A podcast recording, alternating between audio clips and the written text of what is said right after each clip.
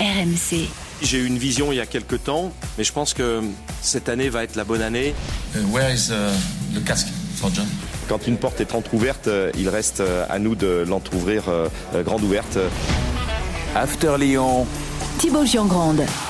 Salut mes Lyonnais, comment ça va? Bienvenue dans l'After Lyon, le podcast qui débat de l'actu de l'OL toutes les semaines dispo sur les applis RMC, RMC Sport ou sur vos plateformes habituelles. N'hésitez pas surtout à vous abonner pour ne rien rater. Vous pouvez aussi commenter ou encore noter vos épisodes.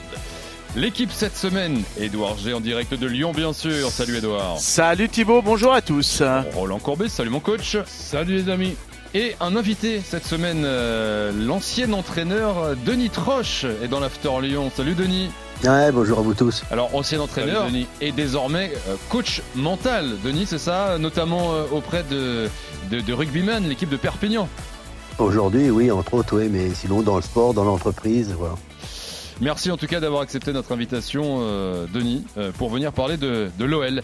Cinq mois et demi que l'After Lyon n'avait pas pu débriefer une victoire. Après 11 matchs de suite, l'OL a enfin regagné. À Rennes dimanche, les joueurs ont laissé exploser leur joie, leur soulagement même au coup de sifflet final. Il y a-t-il eu un, un déclic mental pour l'OL C'est notre débat de la semaine.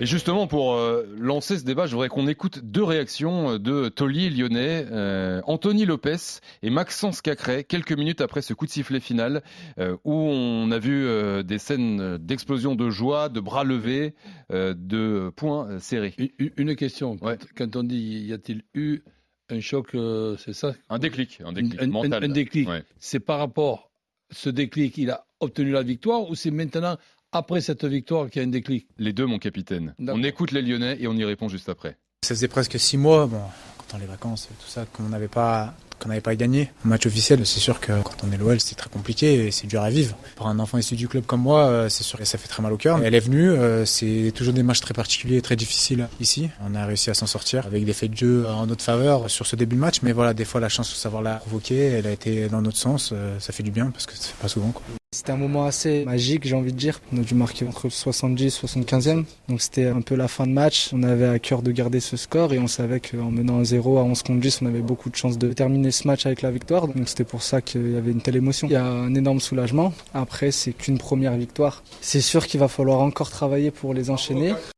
Maxence Cacré euh, pour terminer et, avant lui Anthony Lopez. Euh, juste déjà pour commencer, euh, Denis Troche, l'analyse déjà de ses réactions. C'est dingue d'entendre parler de moments magiques pour une première victoire cette saison. Alors déjà, j'imagine ça veut dire d'où ils, reviennent les, Lyonnais et puis ces scènes de, joie qu'on a vues. Mais qu'est-ce que tu penses de- de- des mots utilisés par les Lyonnais là?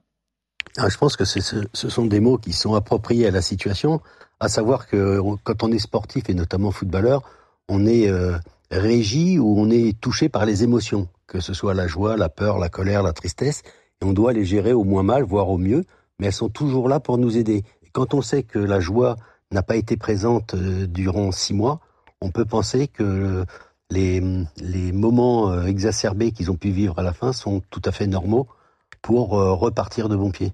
Bon, C'est- comme si tu avais- un sac bien rempli que d'un coup tu ouvres le sac.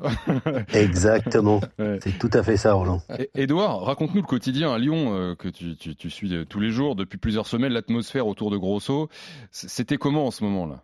Bah déjà il y a le soutien des supporters, donc ça c'est déjà quelque chose de de- d'important. Ça fait pas une chape un peu plus lourde, ça alourdit pas ce fameux ce fameux sac, mais il y a euh, le côté euh, bah, depuis le 18 septembre qu'il est là, de se resserrer sur soi-même au niveau du groupe, de travailler ensemble. C'est le mot qu'il utilise le, le, plus et qu'il fait venir les les joueurs assez tôt. Les séances, alors elles sont pas forcément doublées, mais elles sont étirées dans la journée. On travaille euh, vraiment, on double les séances parce qu'il veut un petit peu individualiser euh, tout ça. Et une fois, quand je lui ai posé la question, est-ce que c'est le moment un petit peu de faire intervenir quelqu'un d'extérieur, euh, bah, comme Denis par exemple, ou, d'autres Non, non, non, non, non, non. Nous, on veut pas d'intervention extérieure. C'est le travail à l'intérieur du groupe qui fera la différence. Voilà son son credo. Euh, Denis, briser une, une telle spirale négative comme l'ont fait les Lyonnais ce week-end, est-ce que ça peut transfigurer une équipe? Est-ce qu'il peut y avoir justement un vrai déclic qui- qui peut tout changer? Euh, oui, bien entendu, euh, à partir du moment où ça donne l'envie, euh, non seulement à cette équipe, mais aux dirigeants, euh, au staff, aux supporters, tout le monde va essayer de rebond- de rebondir derrière cette victoire qui est somme toute importante, mais à l'extérieur. Et maintenant, il va falloir que le public se montre à la hauteur de ce qu'ont fait les Lyonnais à Rennes. Ah, il y a un vrai Donc, rôle oui. pour le public? Bah bien entendu, bien entendu, tu tu ne réussis pas à faire quelque chose dans la durée, dans la continuité, sans que toutes les planètes soient alignées. Et les planètes alignées dans un club, dans un premier temps, c'est la direction, le staff et les joueurs, mais aussi viennent derrière euh, euh, tout ce qui est partenaires, euh, supporters, qui vont pouvoir euh, s'agglutiner autour de ça et rendre encore plus forte la, la ou plus fort le rebond qu'il pourrait y avoir derrière. Roland. Mais écoute, je, je suis avec attention tout ce qui se passe dans les clubs, pas seulement parce que je suis consultant, mais surtout parce que je suis passionné. Et j'essaie de, de, de, de comprendre certains clubs qui donnent à un entraîneur, Denis connaît ce, ce, ce métier-là. Et ce, ce métier-là, il est totalement différent en fonction de l'endroit où tu es et en fonction de la situation où tu es au classement. Donc aujourd'hui, on a donné, et il ne faudra pas lui en vouloir s'il a du mal à continuer dans son apprentissage et à progresser parce qu'il en a besoin lui, aussi. En ce qui concerne euh, Grosso, je le suis avec beaucoup d'attention et avec beaucoup de, de beaucoup de, sympathie. C'est pas év évident d'avoir comme boulot dans un club aussi important et au, aussi quand même, euh, je, dirais, grand dans, dans la grandeur de la ville, dans la grandeur du, du club, avoir à l'intérieur de, de, ce club un challenge de maintien, mais c'est très très très compliqué. Donc je veux bien que Grosso dise non non pas de le travail le travail ben oui évidemment le le, le, le, le travail il, man, il, manquerait plus que vous travaillez pas. Donc là de, de l'entendre dire ça par moment, il m'inquiète, il m'inquiète un peu parce, parce que la, la, la, situation qui est celle de, de, de Lyon est arriver à, à, maintenir Lyon en, en première division avec euh, ce que cela comprend comme, difficulté et comme, et comme adversaire, je dis pas évident du tout pour un entraîneur qui est en plein apprentissage. Denis, quand tu entends Roland, est-ce que nous expliquait Edouard que Grosso a souhaité vraiment euh, euh, voilà s'isoler quelque part, enfin se, se, recentrer vraiment avec ses joueurs Tu penses que c'est pas la, la, bonne méthode, qu'au contraire il devrait s'ouvrir si, un si, peu il plus? est, il est, Non, non, ouais. au départ il est nécessaire qu'il fédère autour de lui quelque chose, une, une, dynamique, une belle dynamique. Parce que je voudrais rebondir sur ce que dit Roland. Et moi, j'ai été dans des clubs de haut niveau, mais aussi de bas de classement, comme Le Havre, par exemple. Mmh. Et quand on voit une équipe comme Lyon qui bataille aujourd'hui en bas de classement, ce n'est pas une équipe qui est ou un club qui est habitué à, à lutter, euh, à faire des joutes de, de maintien. Mmh. C'est pas une équipe comme Le Havre, c'est pas c'est pas Metz, c'est pas Clermont où là, elles, elles savent l'objectif premier est le maintien, en sachant qu'ils vont batailler jusqu'à la fin. La grande difficulté, c'est pour une équipe de haut niveau qui joue euh, l'Europe et qui se retrouve dans cette situation-là. C'est vraiment des situations complètement euh, inhabituelles. Et ça, et donc, on, il va falloir on, on, va pas ouais. revenir il y, a, il y, a, trois mois en avant. simplement, depuis le match de Metz, tu reçois Metz à domicile. Tu, tu essayes de, de, de, de réfléchir si c'était juste après ce qui s'est passé malheureusement du côté de, de Marseille ta composition d'équipe et ton organisation à domicile où tu as besoin d'une victoire, c'est un 5-3-2 déf défensif qui ressemble plutôt à un match à l'extérieur quand tu vas contre une, contre une équipe et un club qui est me meilleur que toi. Derrière ça, quand tu penses que le premier coup de pied au cul d'entrée, ça a été à Cherki, alors que bon, il n'y a pas 50 talentueux dans ce, dans ce, dans ce groupe-là, on peut quand même, avant de lui mettre un coup de pied au cul, avoir une, une discussion. Là, sur le, sur le, sur le dernier match à Rennes, ben le, le fait pour moi marquant, c'est non l'expulsion stupide ah oui. du, du, du, du Rennais mmh. et c'est pas grâce à Lyon que Lyon est à 11 contre 10, c'est à cause d'un gars ben, qui, qui a eu un, un, écart maladroit que tu te retrouves à 10. Et la, sol la solution pour aller faire un résultat à, à, à Rennes, ça, ça nous échappe parce qu'on ne sait pas ce qui se passe à l'entraînement, c'est la casette sur le banc. Mmh. Sincèrement, chaque fois, je suis surpris. Mmh. Mais j'espère que je sois pour, pour, nos amis lyonnais, agréablement surpris. Justement, Denis, par rapport à ce que dit Roland, euh, à quel point l'instabilité dans le choix des hommes, euh, des systèmes euh, tactiques, parce que finalement, depuis Grosso est arrivé, bon, il a essayé beaucoup de choses, des schémas, des hommes, la casette sur le banc, Cherki, puis titulaire, le faire sortir. ça, 20 joueurs titulaires différents. Hein. Voilà, 20 joueurs de 1. Euh, quel impact ça dans, sur, des joueurs qui, sont au fond du saut, euh, Denis? Alors il y a plusieurs euh, regards. Il y a un regard pessimiste qui dit oui, il, il cherche, il tâtonne, il ne trouve pas son équipe, mais il, il essaye des, un nombre de joueurs incalculable de manière à savoir où ils en sont. Et l'autre côté, c'est donner la chance à tout à chacun pour montrer qu'il est capable de faire quelque chose. Mais à un moment donné, il va falloir, euh, comme tout entraîneur, avoir un groupe et surtout une ossature de joueurs qui vont lui permettre de, de marquer son territoire et surtout marquer le jeu et savoir vers quoi ils veulent tendre. Roland a très justement dit que euh, on peut pas, euh, quand on a une équipe comme ça, jouer à 5 derrière, par exemple. Quand je dis 5, ça veut rien dire, mais, mais jouer défensivement quand on a des ambitions. Il faut montrer aussi au public, aux joueurs, la, la volonté d'aller de l'avant. Donc mais il faut au départ euh, savoir avec qui on va la guerre. Ouais, Edouard, justement, la, bonne nouvelle pour l'OL, c'est que le public, euh, il y aura la réception de Lille euh, juste après la trêve, encore un match de dimanche à 20h45. Le public est derrière ses joueurs. Il y a eu la lettre il y a quelques jours encore. Ça, c'est la bonne nouvelle. Oui, la lettre et les, mots sont, forts et ça revient à ce que disait Denis tout à l'heure. Je vous lis juste deux phrases importantes. Vous comme nous, donc là vous c'est les joueurs, nous ce sont les supporters. Vous comme nous avons deux façons de gérer la situation. Soit nous partons du principe que c'est fini, vous continuez à jouer la peur au ventre et nous la colère dans la voix soit nous décidons de vivre une aventure émotionnelle forte ensemble pour combattre et vaincre et sauver notre club. Combattre et vaincre, c'est la devise des, des Bad Guns. Euh, je trouve que ça résume bien la situation euh, actuelle et on voit que bah, il n'y a jamais eu de sifflet, jamais eu d'opération, jamais eu de voilà les, les, joueurs sont derrière les, les, les, supporters sont derrière les joueurs et ça c'était d'ailleurs une lettre remise euh, aux joueurs la semaine dernière avant le match à le match à Rennes. Et ça c'est quand même mine de rien, c'est nouveau, hein, comme des grands anciens qui me disaient euh, du temps de Claude Puel, alors qu'il jouait pour le titre ou la Ligue des Champions, et qui avait euh, à la fois des banderoles, c'est un autre contexte, vous allez me dire, mais des différentes manifestations, alors que l'OL, euh, la seule, seule question de savoir c'était quelle Coupe d'Europe l'OL allait jouer, la Ligue des Champions mmh. ou l'Europa League, bah là, quand tu es dernier et qu'il n'y a pas de mouvement, loin de moi l'idée de demander des mouvements, bien évidemment, des débordements, mais ça, ça, ça, dessine quand même un vrai engouement et c'est peut-être la clé, c'est même sûrement la clé de, d'éventuelles sorties de la crise pour l'OL. Roland. Il y, a, il y, a, un événement qui se passe parallèlement à, à, Lyon, c'est à Botafogo. Donc, rappelle-nous la situation de Botafogo il y a 3-4 semaines et, et, et la situation de Botafogo aujourd'hui bah, la Botafogo était largement en tête de son championnat et petit à petit, ben, les, adversaires sont revenus sur lui et pour le titre, ça va être un petit peu euh, plus euh, difficile. Ça me permet juste, tiens, tu m'ouvres une, une parenthèse, que la semaine dernière, je parlais ben, d'un autre club dans la galaxie de, de John Textor Molenbeek et je disais qu'ils étaient euh, relégables. En fait, c'était pas tout à fait vrai déjà et en plus, ils ont gagné ce, ce week-end. Ils ont fait, mis fin à sept matchs sans défaite, sans victoire, pardon, quatre nuls et, trois défaites pas gagné depuis le 16 septembre. Eux aussi ont gagné ce, ce week-end. Pense sur le bec pour moi et un petit clin d'œil à, à l'un de nos auditeurs, euh, Romain Segui, qui est dans le staff de Claudio Cassapa. Ben voilà, voilà c'est fait. Merci. Euh, je, fais 15 pompes aussi. Aux auditeurs de 15, seulement, mais tu vieillis, Edouard.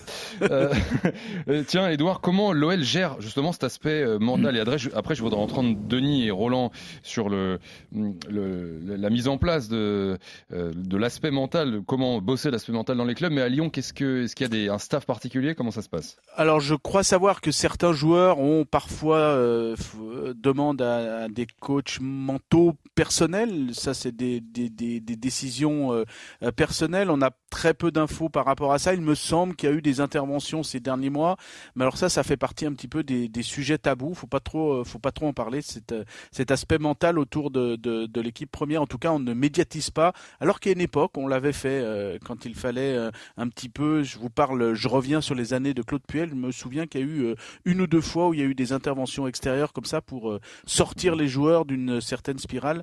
là, je crois qu'il y a dû y avoir des interventions, mais je, n'en suis pas sûr. Denis, tu as déjà travaillé avec Lyon, non? Pas spécifiquement avec l'OL Oui, ouais, bien sûr. Ah bon? On, peut, on peut en parler ou pas ou... Non, pas spécialement, c'est du passé. D'accord. Est-ce que il me semblait, il me semblait. C'est pour ça que, que j'ai pas trop voulu insister. Tu, tu dirais, Denis, d'une manière générale, est-ce que les clubs là en 2023 tiennent assez en compte l'aspect mental euh, Est-ce que c'est assez bossé, à ton avis? En ce qui me concerne, oui. Depuis euh, que je fais ce métier, j'ai accompagné en tout 14 clubs sur l'aspect mental. Donc ah euh, ça veut dire que oui, ça se sait pas, parce que c'est souvent sur des périodes courtes, soit sur la montée avec Lens sur une saison, mais parfois c'est pour le maintien, que ce soit pour Caen, par exemple, sur les quatre derniers matchs, ou Guingamp qui n'avait pas gagné pendant six matchs, et sur les six premières journées. Donc c'est véritablement des actions ponctuelles ou sur la durée. Mais en ce qui me concerne, bien sûr, ça se fait dans la discrétion, en règle générale, et j'en parle que si le club euh, on a parlé avant.